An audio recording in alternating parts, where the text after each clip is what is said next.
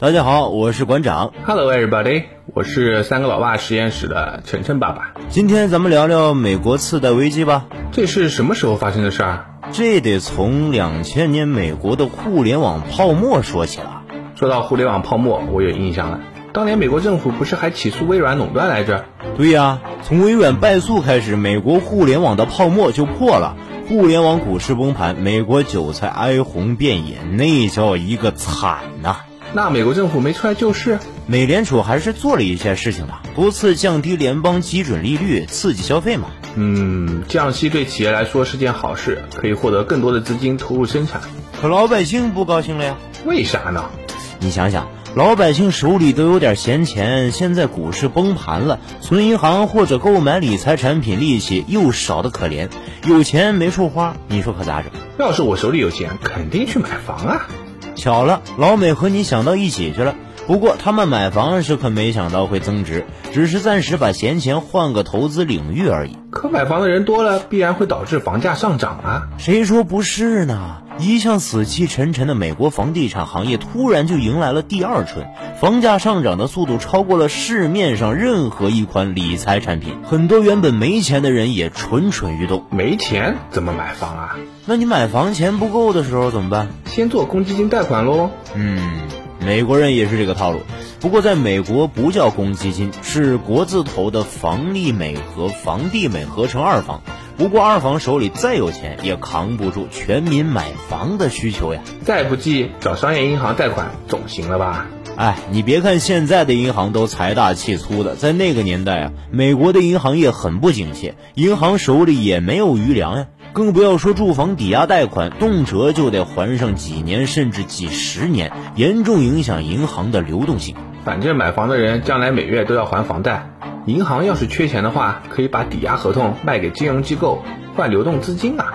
我操，三爹，你要是出生在那年代，绝逼是个大牛。当年有位著名的银行家叫刘易斯·拉尼利，他和你的想法一毛一样，只不过呀，他给你的想法起了个高大上的名字，叫 MBS。MBS，懵逼上的首字母缩写。兄弟，你你你这个翻译到头了，你知道吗？就是懵逼丧。哎呦，馆长，你别捧我了，能解释一下啥是懵逼丧吗？可以啊，蒙币丧是世界上第一个资产证券化产品。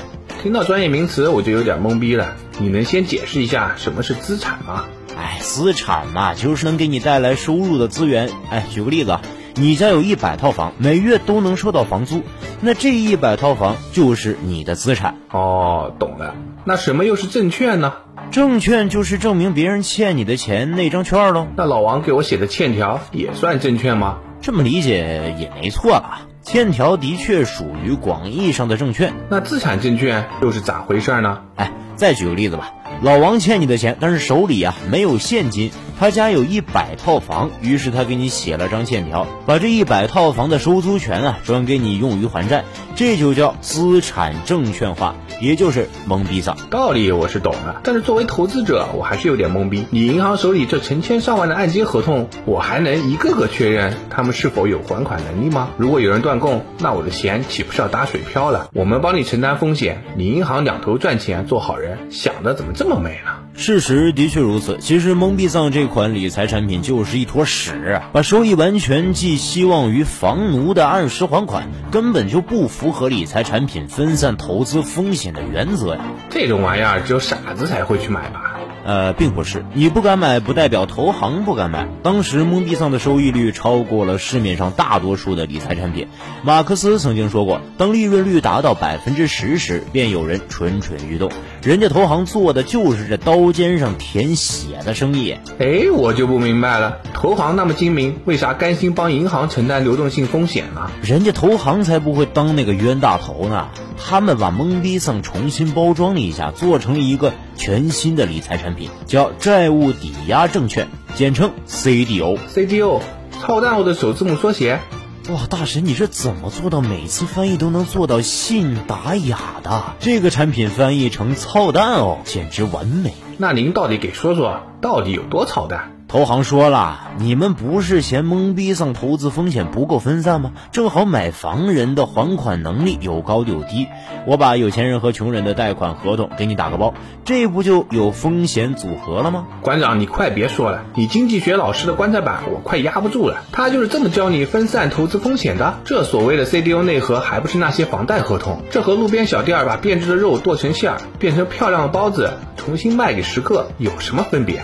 太操蛋了！所以馆长说你翻译的操蛋哦，简直太传神了。这么操蛋的产品，有人敢买？这么明目张胆的去卖，肯定卖不出去啊！但美国市场上的金融机构都比较相信评级机构的评级。这么说吧，就算评级机构给一坨屎，三 A 级评级，就有人敢去买这坨屎。投行可以找评级机构给操蛋哦高评级啊！馆长，你当评级机构都是吃干饭的吗？敢吃评级这碗饭？投行手里这点小把戏，不是一眼就看穿了？给他个 B 级垃圾评级，都算看得起他了。你先别急啊，别看咱操蛋哦这款产品啥也不是，但人家的大哥牛逼啊！敢问他大哥是何方神圣？他大哥中文名信用违约互换，英文名 CDS。CDS，操蛋桑，他们大哥居然还是个日本人。三弟，我求你别做自媒体了，改行摆摊起名字看风水去吧。别跟我扯别的，赶紧解释一下操蛋桑是干啥的。说白了呢，操蛋桑就是一份商业保险。如果房价继续上涨，保险公司就会白赚钱；如果房价下跌了呢，保险公司就会给投行赔钱。听起来很合理，不操蛋啊！别急呀，真正操蛋的地方是在美国，你手里没房也能买 CDS。给你打个比方吧，馆长给你买了份意外伤害保险，受益人填馆长的名字，你有啥感想？这也太操蛋了吧！我还得整天防着你弄死。哎，就是这个道理。房价上涨的时候呢还好，但一旦房价下跌，所有美国人都会毫不犹豫地弄死保险公司。不过这都是后话，重点是，虽然操蛋是一坨屎，那也是买过保险的屎。所以您看能给个什么评级呢？虽然你的话有一些道理，但评级机构总不能违背职业道德，给一坨屎高评级吧？可以不给啊，反正评级机构这么多，你不赚，大把人等着赚这钱呢。我可以去你家隔壁的评级机构哟。所以最终的评级到底是什么呢？三 A。我我我没听错吧？就这坨屎给个三 A 最高评级？可当时就是这么评级的呀。咱们总结一下吧，懵逼丧是一坨屎，操蛋偶是装进饭盒的屎。如果我们给这个饭盒加一个更加精美的三 A 评级外包装，层层嵌套之下，最终呈现在人们眼前的就是一件价值不菲的理财产品，而最中心的那坨屎慢慢就被所有人遗忘了。虽然我的三观已经被你刷新了，但还是十分好奇，投行是怎么通过这坨包装精美的屎来赚钱呢？哎，重点来了哦，馆长给你详细扒一下投行的操作手法吧。愿闻其详。我们先假设三 A 级操蛋偶的质押率是百分之九十九，投行手里有一百亿初始资金，他们先从银行手里购买价值一百亿的懵逼桑，然后包装出价值一百亿的操蛋偶，他们把这一百亿的操蛋偶到金融机构质押，能换回多少现金？这个简单，九十九亿。那如果投行拿着这九十九亿再重复一遍上面的操作，他手里还有多少现金？九十八点零一亿。算这么快，你是不是偷偷摁计算器了？啊，初中数学公比为零点九九的等比数列问题，用得着计算器吗？那好，我再问你，如果投行按照这套路无限操作下去，那他用一百亿初始资金，最多能包装出价值多少的操蛋哦？怎么着也得翻十倍吧？你太小看这个杠杆了吧？只需要操作一百次就能操作六千三百三十九亿元，杠杆率六十三倍。当操作接近无穷次时，共计操作一万亿元，杠杆率一百倍。请你说人话，我就想知道他们能赚多少钱。咱们假设懵逼散和操蛋偶利差是百分之二点五，那么投行每年的利润率是一万亿乘以百分之二点五，再除以一百亿，等于百分之二百五。这个利润很高吗？我操！你要知道，股神巴菲特最牛逼的1976年，收益率也仅仅只有百分之五十九点三而已。在次贷危机之前的那几年，巴菲特的年收益率平均都在百分之二十以下，而这些投行只需要在金融市场上疯狂买进懵逼桑，卖出操蛋偶，就能稳定获得高达百分之二百五的复利。我操，这么牛，还是复利？对呀，真正可怕的就是稳定的复利。如果你今天手里有一百块，如果每月都能固定获得百分之五的复利收入，那么二十年后你将拥有一千一百五十九万。假如有一家公司带着一百万元在二零零三年进入美国房地产市场倒腾 CDO，每年获得百分之二百五十的复利。那么五年之后，次贷危机爆发之前，这家公司可以赚到五亿两千万。我还特地查了资料，有家投行叫莱曼兄弟，当时金融杠杆达到了三十一倍，最高峰时积累了八百五十亿美元的房贷资产。哎，不止这一家，所有的美国金融机构都在这么玩。全球金融衍生品规模是一千二百万亿美元，这其中百分之九十以上集中在美国，而当年美国的 GDP 只有十四万亿美元。我的天，差不多十倍 GDP 的金融衍生品，那需要多少底层的抵押贷款才能撑起这么大的泡沫啊？所以啊，金融市场的疯狂扩张导致懵逼丧供不应求，银行每天都被投行催，你们赶紧放贷呀！你放出去多少，我们就收多少。可买房的人只有这么多，他们还能给谁放贷呢？哎，问得好！本来银行放贷之前需要对贷款人进行风险评级的。如果你是一名收入稳定的白领，信用等级就高，银行批贷会很痛快，因为风险比较低嘛，所以会采用比较低的固定利率。如果你连稳定的收入都没有，那正常来说，银行是不会给你批贷的。但现在房价蹭蹭的涨，即使没有收入，房价升值的钱也远远超过还贷额了吧？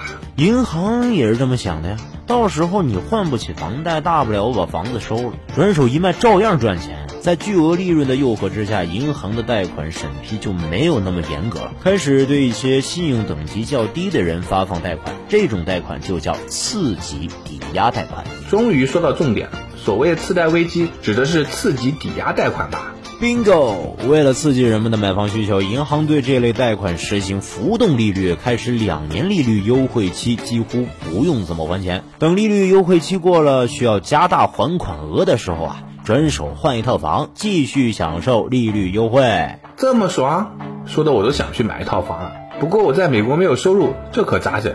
银行就知道有你们这种想法的人，他们开发出了一种丧心病狂的忍者贷款。你申请贷款的时候啊，收入一栏填零就行。我的天，零首付买房，我没听错吧？哎，你没听错，当时人们只需要站在房子前拍一张照片，就能轻易从银行贷出大笔的美金，甚至你用你家狗的名字也能申请出一笔贷款。这太梦幻了，应该是只有美国人才能享受的待遇吧？恰恰相反，房产经纪人特别青睐像你这样的移民或者流浪汉，因为稍微有点金融常识的人都知道浮动利率的可怕，都不愿意尝试这种疯狂的贷款形式啊。所以他们为了多出单，宁愿把房啊卖给这样的人，也不卖给有清偿能力的优质客户。简直太疯狂了！他们难道没有想过，房价一旦下跌，就会面临大面积的违约吗？其实每个人都知道房价下跌的风险，但是没有人愿意相信房价会跌。大家都在玩数字游戏，资本家坐在舒适的办公室，靠吸着房奴的血汗大发横财；而甘心掏钱供房的人，心心念念想着房价最好再翻几番，早日啊走上人生巅峰。整个社会一派欣欣向荣的繁荣景象。难道美国的央妈就放任金融市场这种畸形的增长模式吗？美联储也不是没有动作。二零零五年的某一个早晨啊，美联储一看，嗯，看来这几年降息刺激经济的举措有效果了，经济一片繁荣，甚至还有一点点过热的迹象。为了避免通货膨胀，要不咱们稍微加点息稳一手？他早就该加息了。我刚才查了一下美联储历年的基准年利率，二零零三年最低的时候只有百分之零点九八，二零零五年一月的时候升到了百分之二点二八。是的，但是对动辄翻倍的房价来说呀，这一点加息毛毛雨啦。已经疯狂的炒房大军一再忽略美联储释放的信号，直到二零零五年十二月，美联储基准年利率已经突破了百分之四，许多次级借款人还款压力陡增，开始出现断供。这是意料之中的，很多人都是卡着还款能力借款的，收入没涨，月供上涨，你让他们上哪儿弄钱去？说的是啥呢？随着越来越多的次级贷款违约，银行手里积压了成堆的房子，为了尽快变现，不惜降价出售。可是此时房子对于人们来说已经不是刚需了，而是一种投机的商品而已。追涨杀跌又是老百姓的普遍心理。看到房价下跌，你会怎么办？肯定先观望啊，万一继续下跌怎么办？对呀，更可怕的还在后面。比如你零首付，贷款一百万，你刚买了房子，现在房价跌了百分之十，你会怎么办？果断违约，重新贷款九十万，再买一套新的。正是如此啊！房价持续下跌的时候，即使人们有还款能力，也不会继续往银行送钱了。于是，大面积的优质客户也加入了违约的大军。我就想知道，如此大面积违约的情况下，最先倒霉的是谁？哎，还记得刚才咱们聊的操蛋嗓 CDS 吗？我早就想提他了。房价下跌时，保险公司不是得赔钱吗？现在这种情况啊，已经不是赔钱，得赔命了。不少投机商看到房价持续下跌，于是拼命去保险公司购买操蛋嗓，就连保险公司自己的员工也在拼命做空楼市。你说谁经得起全民薅羊毛？很快啊，保险公司就沦为第一波牺牲品。那下一个完蛋的该轮到谁的呢？还记得那个玩杠杆的老兄吗？投行呗，印象贼深刻，一百倍杠杆玩的挺溜的。那是。一块钱本金操作一百倍的生意，房价涨一倍你能赚一百倍，但房价只要敢跌百分之一，你的一块钱本金就会立马赔光啊！了解了解，其实玩杠杆就是赢得起，输不起呗。哎，郑姐。二零一八年九月十五号的时候啊，百年投行雷曼兄弟寿终正寝，成为推动这一场灾难的第一张多米诺骨牌。五大投行全军覆没，凡是通过杠杆操作操蛋偶的金融机构无一幸免，轻则断臂求生，重则关张大吉呀。我记得商业银行并没有加杠杆，他们能不能出来救市呢？相对而言呢，美国各大商业银行的结局还算不那么惨，因为他们面临的只是大面积的坏账，关进 ICU 还能抢救一下，但指望他们此刻挽救美国的经济，哎呀，那就是说笑了啊！美国各大金融机构之间呢，甚至世界各国的金融机构之间都是紧密相连的，一家金融机构倒闭就会引起连锁反应，最坏的结果就是世界性的经济危机。难道说全球金融危机就不可避免了吗？美国政府总得做点什么吧？美国政府的确做了很大努力，把面临破产的金融机构收归国有。可美国政府手里有那么多钱来填补这么大的窟窿吗？很明显没有啊。不过好在政府可以印钱。二零零八年，美国唯一没有停工的工厂就是印钞厂。七乘二十四小时疯狂印美钞啊！照这么个印法，难道不会通货膨胀吗？另外，我还有个疑问啊，美国的房地产泡沫说白了就是金融机构之间的玩数字游戏，把泡沫戳破了，金融机构该倒闭倒闭就好了，为啥还要疯狂印钱救这些金融机构呢？哎，三弟，你这个问题啊问的太尖锐了。首先啊，金融机构是整个社会信用体系的基础，一旦所有的金融机构都倒闭了，那么美国社会赖以生存的经济体系就会土崩瓦解。你想想，人们有钱不敢存银行，缺钱借不到钱，资本的概念就不复存在了。资本都没有了，还叫个毛线的资本主义社会呀！所以拼了这条老命啊，也要拯救金融市场。这样啊？可是我记得二零零八年那会儿，全世界的金融市场都受到了不小的影响呢。为啥美国的次贷危机能够波及到全世界范围呢？这就是老美的阴谋了。由于美元是世界货币，所以世界各国都喜欢购买美国的国债。比方说，我买了一百亿美元一年期的国债，到期可以收回一百一十亿美元。这下好了，美国疯狂印钞必然导致美元贬值。假设美元一年后贬值一倍，到时候你到手的一百一十亿美元只相当于贬值之前的五十五亿美元，白白被美国坑了将近一半啊！太狠了吧！美国人自己犯的错，凭什么让其他国家帮忙买单？我们也印钱，我们的货币也贬值，这样美国不就无利可图了吗？如果全世界各国联合起来印钱，的确可以，但最终的结果就是全世界范围内的通货膨胀，以及全世界金融体系的崩溃，最终导致全球金融危机，再也没有经济流通，再也没有国际贸易。你猜接下来是什么结果？第第。第三次世界大战？没错，前两次世界大战的背景啊，就是全球范围的经济危机呀。世界各国刚从二战的阴影中走出来，绝对不允许这种事情再度发生。所以呢，纷纷选择本国货币保持坚挺，任由美元贬值。也就是说，美国的次贷危机说到底，最终就是由全世界其他国家买的单喽。嗯，可以这么理解。美国是世界上最大的债务国。所有持有美国国债的国家，在次贷危机之后的几年都被美国吸了一遍血呀！太可恶了！照这么说，只要美元还是国际硬通货，那么只要美国出了事儿，别的国家都只有挨宰的份儿了。很遗憾，事实就是这样。不过，你觉得世界各国都甘心任由美国宰割吗？你觉得会不会有另外一个国家的货币取代美元，成为新的国际货币，建立一种全新的国际经济秩序呢？你说的难道是？嘘，就是你想的那个国家。低调，低调。太过瘾了。那咱们今天就聊到这儿吧。下次咱们再聊个什么话题呢？俄罗斯的休克疗法咋样？这个可比美国次贷危机还要劲爆哦！没问题，那咱们下集再约喽。好的，请看下集俄罗斯的休克疗法。